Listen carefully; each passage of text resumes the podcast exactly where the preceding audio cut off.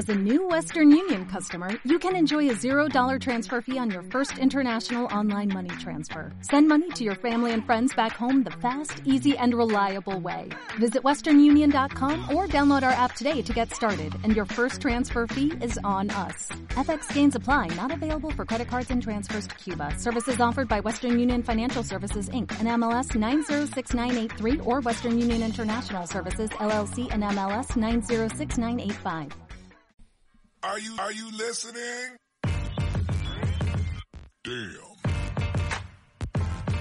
Uh. Yeah. ¿Qué pasa, bowlers? Bienvenidos a Massive Ball, tu podcast de opinión de la mejor liga de baloncesto del mundo. Y bienvenidos a otra pequeña clase de historia, esta vez para hablar de los Chicago Bulls del 2011. El equipo de Chicago del 2011 fue una sorpresa mayúscula. 2011 fue el año en que la cara más famosa de la NBA, LeBron James, se convirtió en el villano de la liga.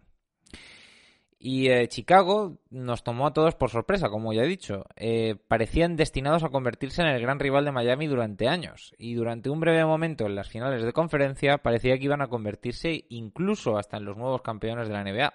Finalmente no fue así, pero hay que decir que el campeón de aquel año tampoco lo vimos venir, pues fueron aquellos Dallas Mavericks de Dirk la temporada anterior para Chicago, eh, la temporada 2009-2010, había entrado dentro de lo esperado. Había sido una salida rápida en primera ronda, eh, habían intentado llegar a playoffs un poco de tapadillo y no se pudo hacer mucho más. Al fin y al cabo el equipo era un mixto de unos jóvenes Derrick Rose y Joaquín Noah Derrick Rose que ya estaba promediando 20 puntos por partido, pero que estaba en su segundo año, y vestigios de los Baby Bulls como el capitán Henry, eh, Kirk Henry, a los que no se les auguraba nada mucho más allá.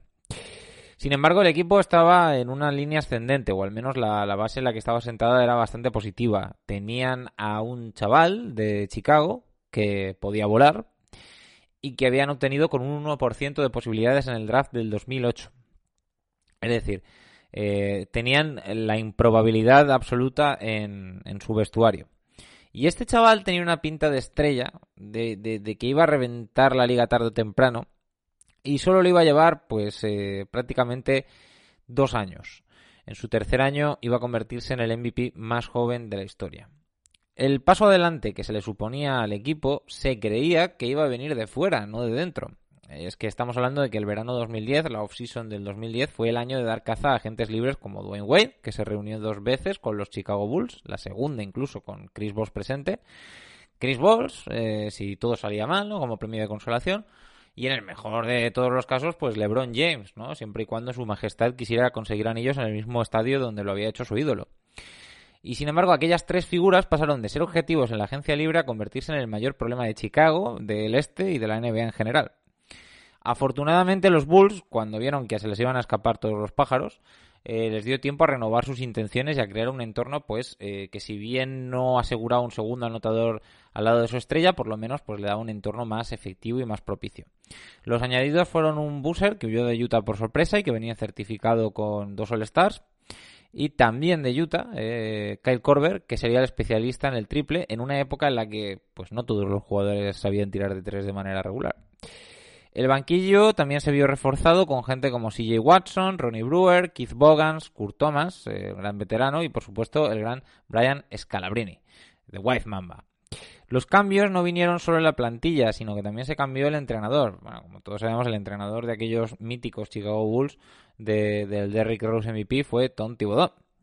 El entrenador anterior era Vinny del Negro, que luego se iría para arruinar un poco el Love City durante un tiempo en los Clippers.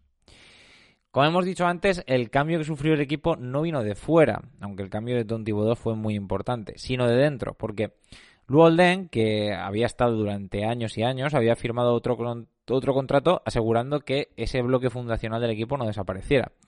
Joaquín Noah se convirtió en un ancla defensiva capaz de promediar doble-doble.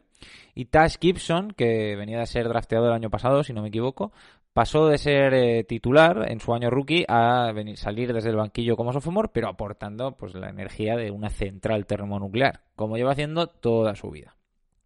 Finalmente estaba Derrick Rose, que daría un paso enorme en sus estadísticas. Eh, pasaría a, promediar 25 puntos por partido, 4 con un rebote, 7 con 7 asistencias y dejaría highlights que provocarían roturas de mandíbula tras dejar con la boca abierta a los aficionados. Es decir, o sea, pocas cosas se han visto más impresionantes que el año de MVP de este, de este chaval.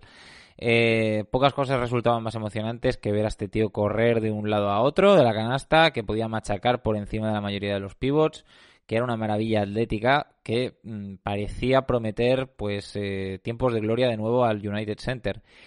Derrick Rose era un tío que podía volar durante tanto tiempo, se sostenía en el aire durante tanto tiempo que podía decidir si contorsionarse y finalizar con una bandeja, si pasar al atacante abierto, si machacar el aro, eh, en, ese, en ese punto en el que la mayoría saltamos y tenemos segundos para decidir, este tío parecía que tenía minutos. Eh, lo único que tenía realmente como defecto en ese punto de su carrera era un tiro a media distancia no muy bueno, pero que a diferencia de lo que fue, por ejemplo, John Wall, pues eh, realmente no era tan malo como que se le pudiera parar de esa manera. Han habido jugadores veloces, eh, pero tan explosivos como Derrick Rose no lo sé. El cambio de ritmo que, imprimía Rose tras bote desafiaba pues, a lo que conocemos de la anatomía humana. O sea, era... Eh, este hombre ha roto eh, más cinturas que, la bachata en un club de jubilados. Puede que muchos piensen o recuerden que Rose era el que más minutos promediaba en aquel equipo, pero, pero no, era Lou el, el gran veterano, y que también sería el segundo máximo anotador junto a Busser. De hecho, este sería uno de los grandes problemas de, los Chicago Bulls del 2011, que no había segundo anotador.